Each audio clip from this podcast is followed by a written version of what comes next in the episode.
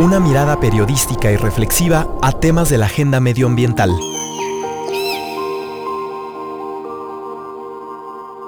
Resistierra.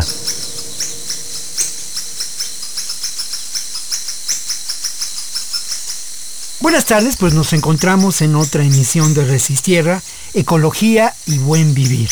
Y hoy iniciamos un ciclo dedicado a lo que podemos considerar las áreas nacionales protegidas, un modelo de conservación por demás interesante, por demás provechoso y que bueno, tiene una larga, larga historia y provechosa historia en nuestro país. Quiero agradecer como siempre la presencia de Carlos Galindo Leal. Carlos, bienvenido a tu programa. Mil gracias Víctor, aquí muy contento por el tema del día de hoy. El tema del día de hoy, un tema fundamental. Carlos, es uno de los modelos de conservación de mayor éxito en México, sin duda.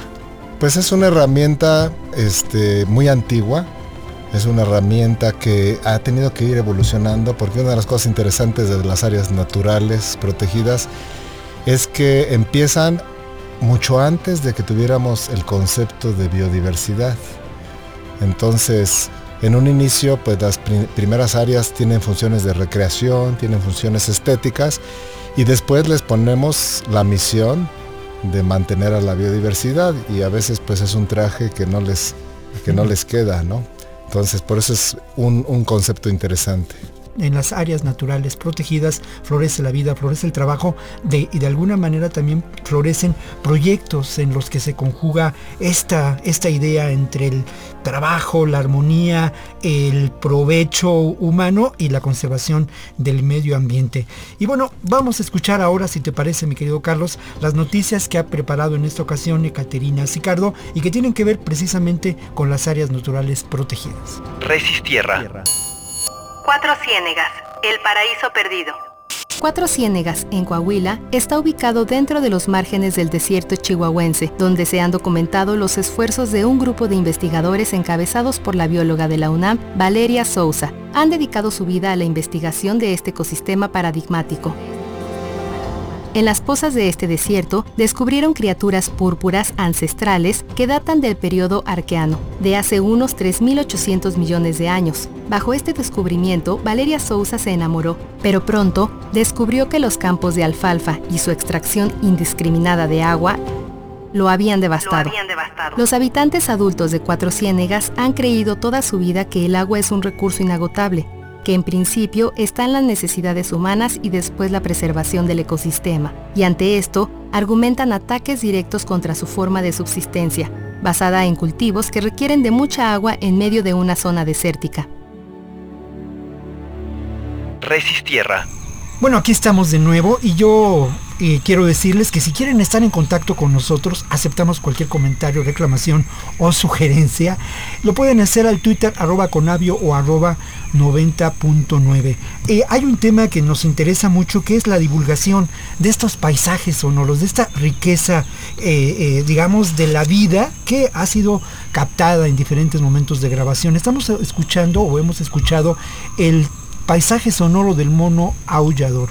Esto está realizado por el Sistema Nacional de Monitoreo y Biodiversidad que lo organizan CONAVIO y CONAFOR, entre otras, entre otras instituciones, Carlos. También ahí entra la CONANT y este, voy a tomarme el tiempo para presentar a nuestra invitada del día de hoy, que es la bióloga Gloria Tavera.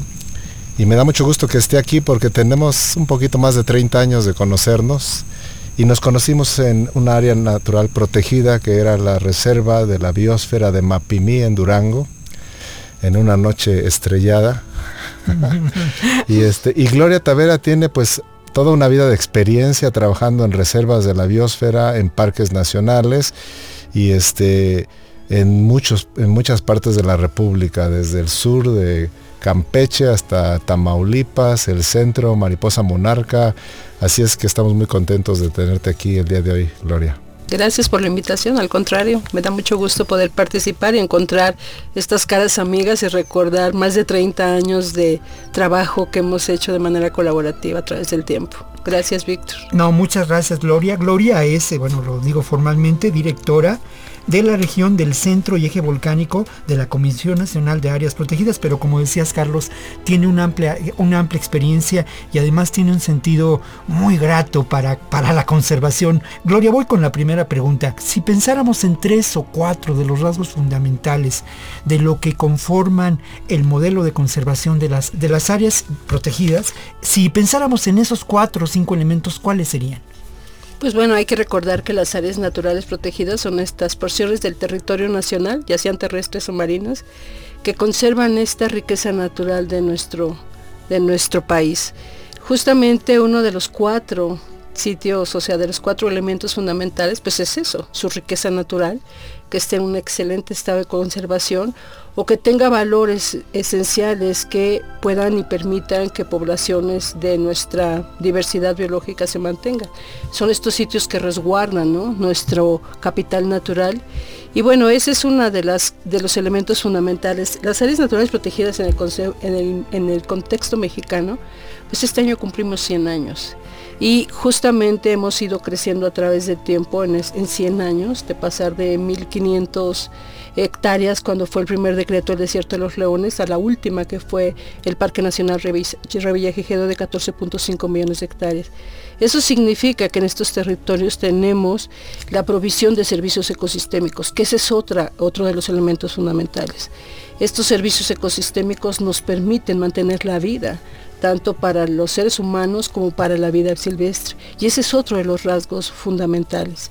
Otra parte importante en el contexto mexicano es la gente que habita. Estos territorios tienen personas, dueños, estos, eh, y que a través del tiempo han ido transformando, haciendo el uso o han tenido acceso a los recursos naturales y esta parte cultural es fundamental.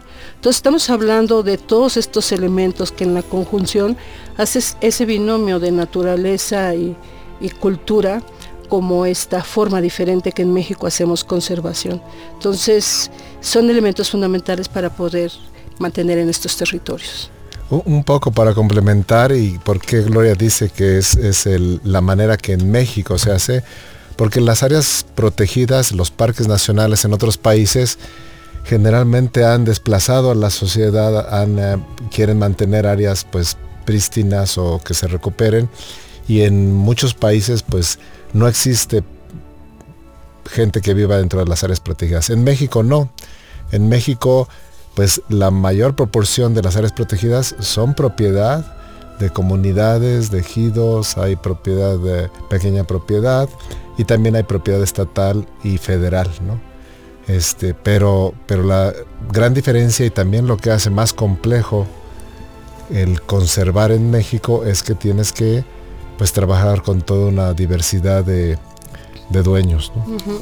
Y eso me parece determinante. ¿eh? Al final de cuentas, cuando uno escucha este término de áreas naturales protegidas, piensa en eso, en lugares preservados, eh, prístinamente, como dices Carlos, pero, pero lo que uno encuentra es esta actividad humana, esta actividad humana en donde se conjugan este elemento propio de un, de un desarrollo humano, incluso en muchas ocasiones con organizaciones sociales que dan ejemplo de democracia en su interior, y por otra parte, esta conservación del medio ambiente. Gloria, quisiera preguntarte sobre algunos de los ejemplos. Dada tu experiencia en todo el país, hay ejemplos muy, muy notables de esta posibilidad de la conservación del medio ambiente y de la posibilidad del desarrollo humano. ¿Cuáles se te ocurren?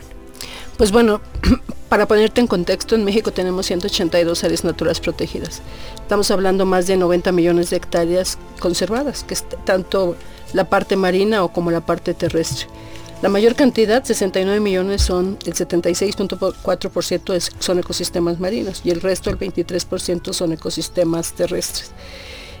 Si estamos hablando de un país megadiverso, con esto el 80% de la propiedad de la tierra es social, estamos hablando de ejemplos que cada uno es sui generis cada uno es una situación muy particular porque tiene que ver con elementos sociales, políticos, ambientales, económicos y la presión que sucede en cada uno de los territorios es muy diversa. Desde el punto de vista de cuáles son unos buenos ejemplos a nivel nacional a través del tiempo, de estos 100 años, hay algunas áreas las que iniciaron que eran parques nacionales con este concepto que finalmente se quedaron con una presión social muy fuerte. Entonces eso nos mete en una situación de manejo y un, un buen manejo del territorio complejo.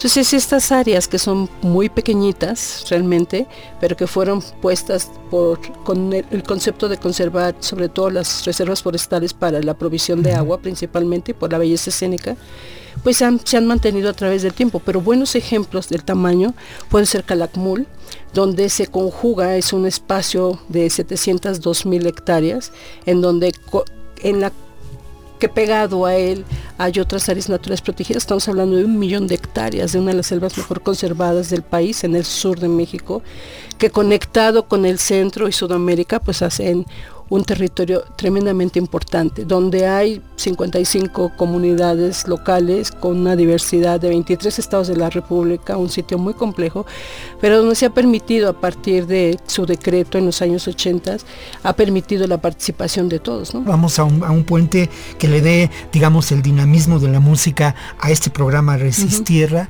Ecología y Buen Vivir, pero nos quedamos en Calakmul, que como dices es un gran ejemplo de conservación, y continuamos. Have you heard the news today? Our people right across the world are pledging they will play the game. Victims of a modern world. Circumstances brought us here. Armageddon's come too near. Too, too near now. Farsight is the only key to save our children's destiny. The consequences are so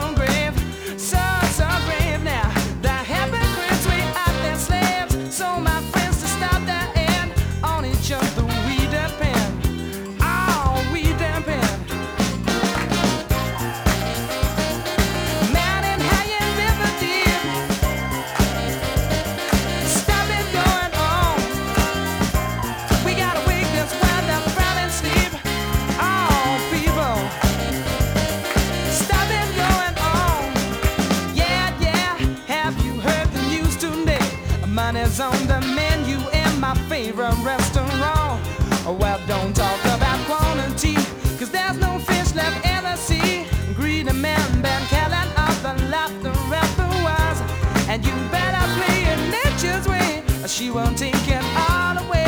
And don't try and tell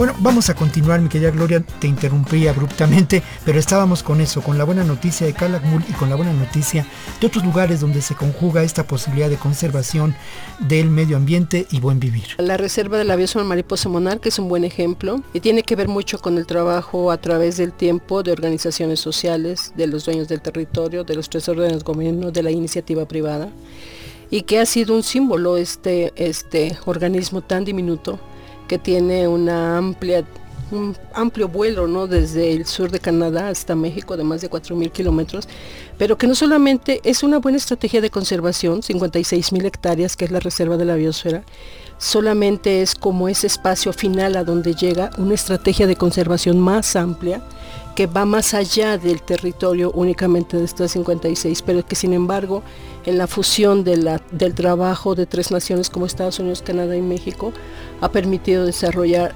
otras estrategias de conservación en 22 estados de la República. Entonces, este es un muy buen ejemplo de cómo se ha logrado que la participación social, más allá del ámbito geográfico de un polígono, de un área natural protegida, trascienda la iniciativa, la innovación, la participación social de todos los sectores de la sociedad para poder conservar una maravilla como es el fenómeno de la migración de la mariposa monarca. En este caso que mencionas de la mariposa monarca, se conjuga en una- un mosaico muy complejo de dueños de la tierra, no hay, creo que son más de 100, más de 100 comunidades, ejidos, eh, propiedad estatal, federal, pequeña propiedad, dos estados de la República. Digamos, cuando ha tenido éxito, la conservación es precisamente cuando todo, todos estos diferentes niveles trabajan en conjunto, lo cual no es sencillo, es muy complejo y además no es estable, porque cambian los gobiernos, cambian los intereses de las comunidades, cambian los organismos de la sociedad civil, entonces como que siempre se tiene que estar uno adelantando a qué va a suceder, nunca puede uno bajar la guardia para mantener estos lugares en el mejor estado de conservación. Correcto, y además tiene que ver con un plan de trabajo común, elaborado de manera colectiva, que nos permita realmente saber hacia dónde vamos, ¿no? Y creo que ha sido el gran éxito de los últimos 15 años, el cómo ha habido estos espacios de participación y gobernanza que ha permitido que dirijamos acciones muy concretas para conservar esos bosques y además para hacer el buen manejo de los recursos naturales en este territorio.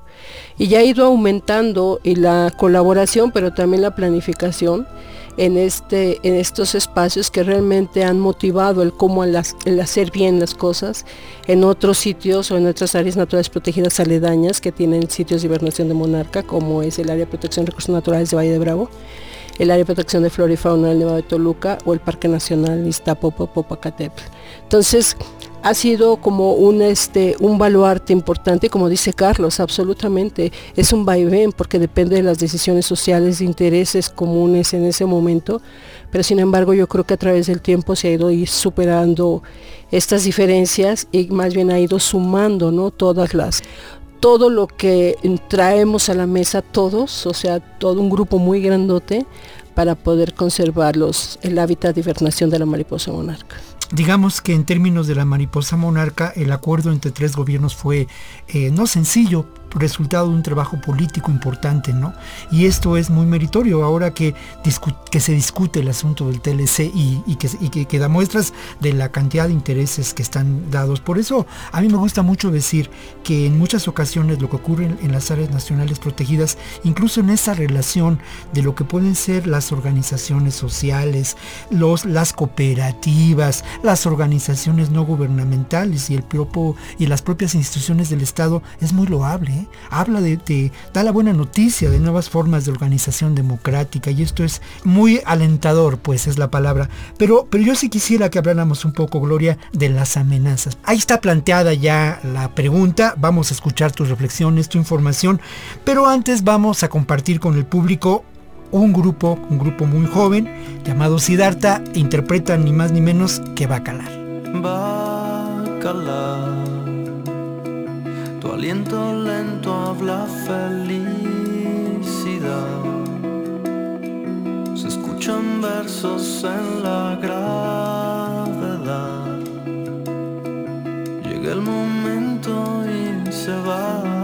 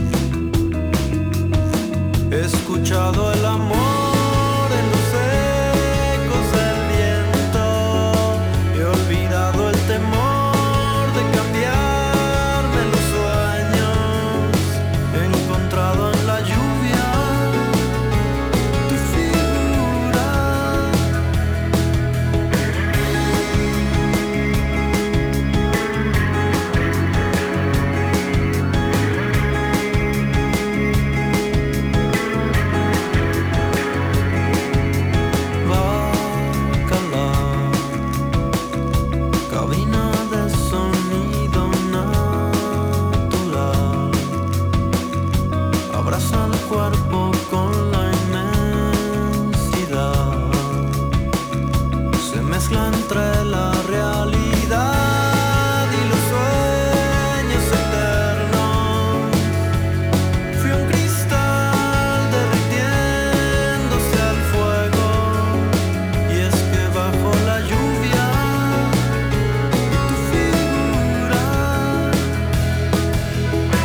Pues aquí regresamos, escuchamos al grupo Siddhartha con Bacalar. Y ahora sí, mi querida Gloria, vamos a responder a, estos, a estas preguntas. Lo que te preguntábamos, ¿cuáles son los focos rojos? Digamos, las amenazas de las áreas naturales protegidas. Hay amenazas comunes, pero quiero concentrar en la región centro de volcánico, que es en el área en donde soy responsable.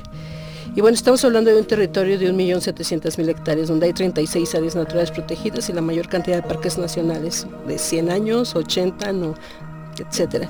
Entonces, si estamos viendo que existen seis categorías de áreas naturales protegidas, que son reservas de la biosfera, parques nacionales, monumentos naturales, áreas de protección recursos naturales, áreas de protección de flora y fauna y santuarios, cada una de las categorías tiene una, una forma diferente de regulación en la parte legal. Las amenazas que en esta zona, todos los caminos llevan a Roma, todos los caminos llevan al centro de México. Y en estos territorios tenemos los sitios que producen el, el agua vital de genera el 40% del Producto Interno Bruto del país. Estamos hablando que el acceso al agua es fundamental y se genera en estas 36 áreas naturales protegidas. Y estamos hablando de aproximadamente más de 40 millones de personas, más de muchas personas, el 40% casi de la población total del país. Las amenazas más tremendas que hemos encontrado en esta región es el cambio de uso del suelo por asentamientos humanos, por el desarrollo de infraestructura, por el desarrollo de, caminos. También todo lo que tiene que ver con la apertura del, bosque, la apertura de la tierra, de estos sitios conservados, para cuestiones de ganadería extensiva. También tiene que ver con cuestiones de agricultura, amplios espacios, la sustitución también de la vegetación natural, la pérdida de la biodiversidad por cacería, por atropellamientos, por una serie de factores. La contaminación de estos cuerpos de agua, justamente por el no tener la suficiente infraestructura para su tratamiento. La tala ilegal en estos territorios, en estas zonas de montaña. Entonces, estamos hablando de una diversidad de factores que tienen que ver con decisiones y con cuestiones sociales.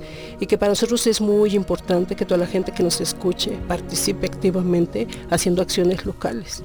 Y casas muy sencillas que pudieran hacer, pero realmente este territorio está altamente amenazado y tenemos que tomar decisiones rápido para poder seguirlos conservando a más largo plazo, porque de perderlos perderíamos servicios ecosistémicos vitales para el bienestar humano y para la vida silvestre.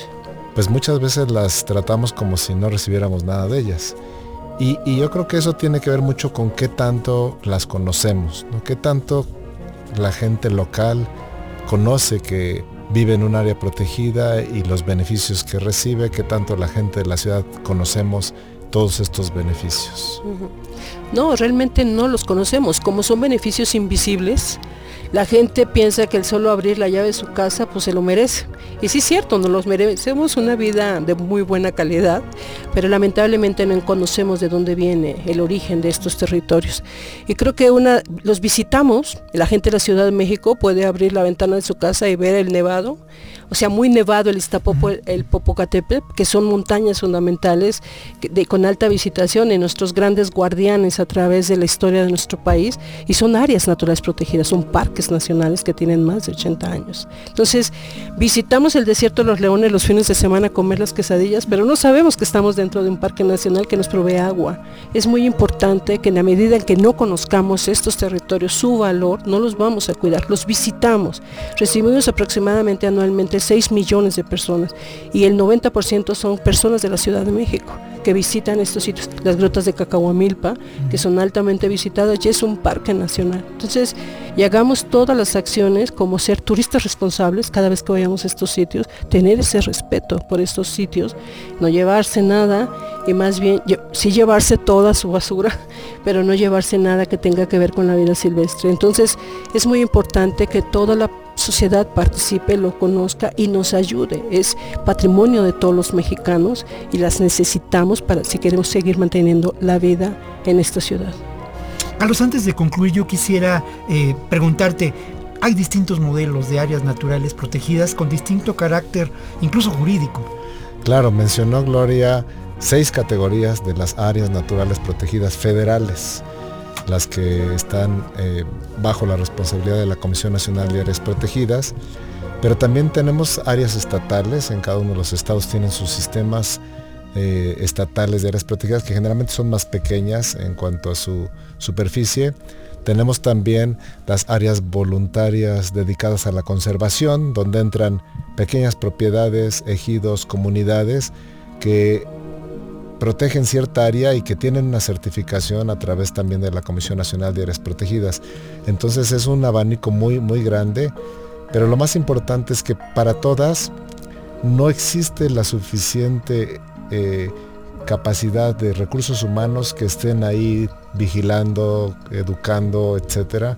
Entonces, para toda esa diversidad de áreas necesitamos ser nosotros los dueños y nosotros los visitantes los que realmente cuando estemos ahí dejemos algo bueno y no algo malo.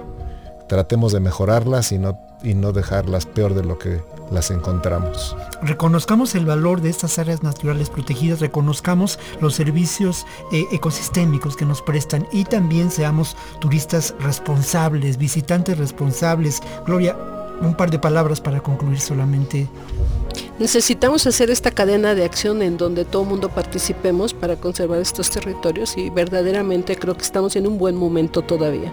Necesitamos estos espacios para regular el clima, para la polinización, para tener suelos productivos, para generar agua, para generar oxígeno, para obtener alimentos. Los necesitamos. Entonces, como ellos nos necesitan, nosotros los necesitamos. Entonces, es un asunto, una relación muy directa entre ambos, entre territorio y personas. Entonces, ojalá más gente se sumen a esta causa que es la conservación de la naturaleza. Así es, bueno, pues aquí estamos. Gloria, te queremos agradecer mucho. Tú lo sabes, que te queremos mucho y te queremos bien. Muchas gracias, Gloria, por acompañarnos. No, al contrario. Muchas gracias por invitarme, Víctor y Carlos. Gracias, Gloria. Bueno, y ahora vamos a continuar con nuestra sección de futuros posibles. Elsa Valiente, bióloga de la Universidad Autónoma Metropolitana, trabaja por revitalizar las chinampas en Xochimilco con el objetivo de disminuir el impacto ecológico en la zona metropolitana de la ciudad. Nos dice, 10 años es justo el tiempo que llevo trabajando en Xochimilco y quisiera ver que las chinampas son campos de cultivo, no áreas con pasto y cabañas. Quiero ver el fondo de los canales y ver los ajolotes, no sacar botellas y bolsas de plástico, llantas o vasos de unicel. Quisiera ver más agüehuetes en vez de techos de casas. Futuro posible. Que el conocimiento sea fuente de acción y que la acción sea catalizadora de nuevas realidades. Resistierra. Carlos, bueno, pues de verdad ahí está la clave, la imaginación como siempre, ¿no? Para contemplar lo que parece conocido y sabido, hay que echarle, hay que echarle un poquito de ganas por la utopía. Carlos, conclusiones muy brevemente sobre las áreas naturales protegidas y su importancia. Mira, desde mi punto de vista es que es una de las principales herramientas que tenemos en el país para conservar la biodiversidad y que tenemos que verlas con eh, imaginación que podemos mejorarlas. Muchas veces decimos, no, esa área ya está deteriorada, ya hay que, que tener una población ahí. Siempre se puede mejorar. Tenemos que ver esas posibilidades de cómo conectarlas entre ellas porque están quedando aisladas y es básicamente responsabilidad de todos verlas con imaginación y intentar eso, ¿no? El, un futuro posible, la utopía que está al alcance de la mano. Bueno, pues muchas gracias Carlos por estar con nosotros en Resistierra, como siempre tu programa. Y se despide ustedes Víctor Ronquillo aquí en Resistierra, Ecología y Buen Vivir.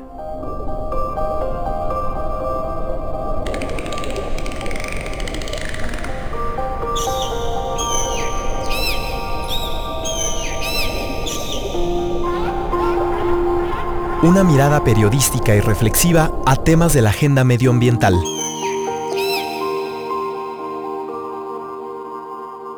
Resistierra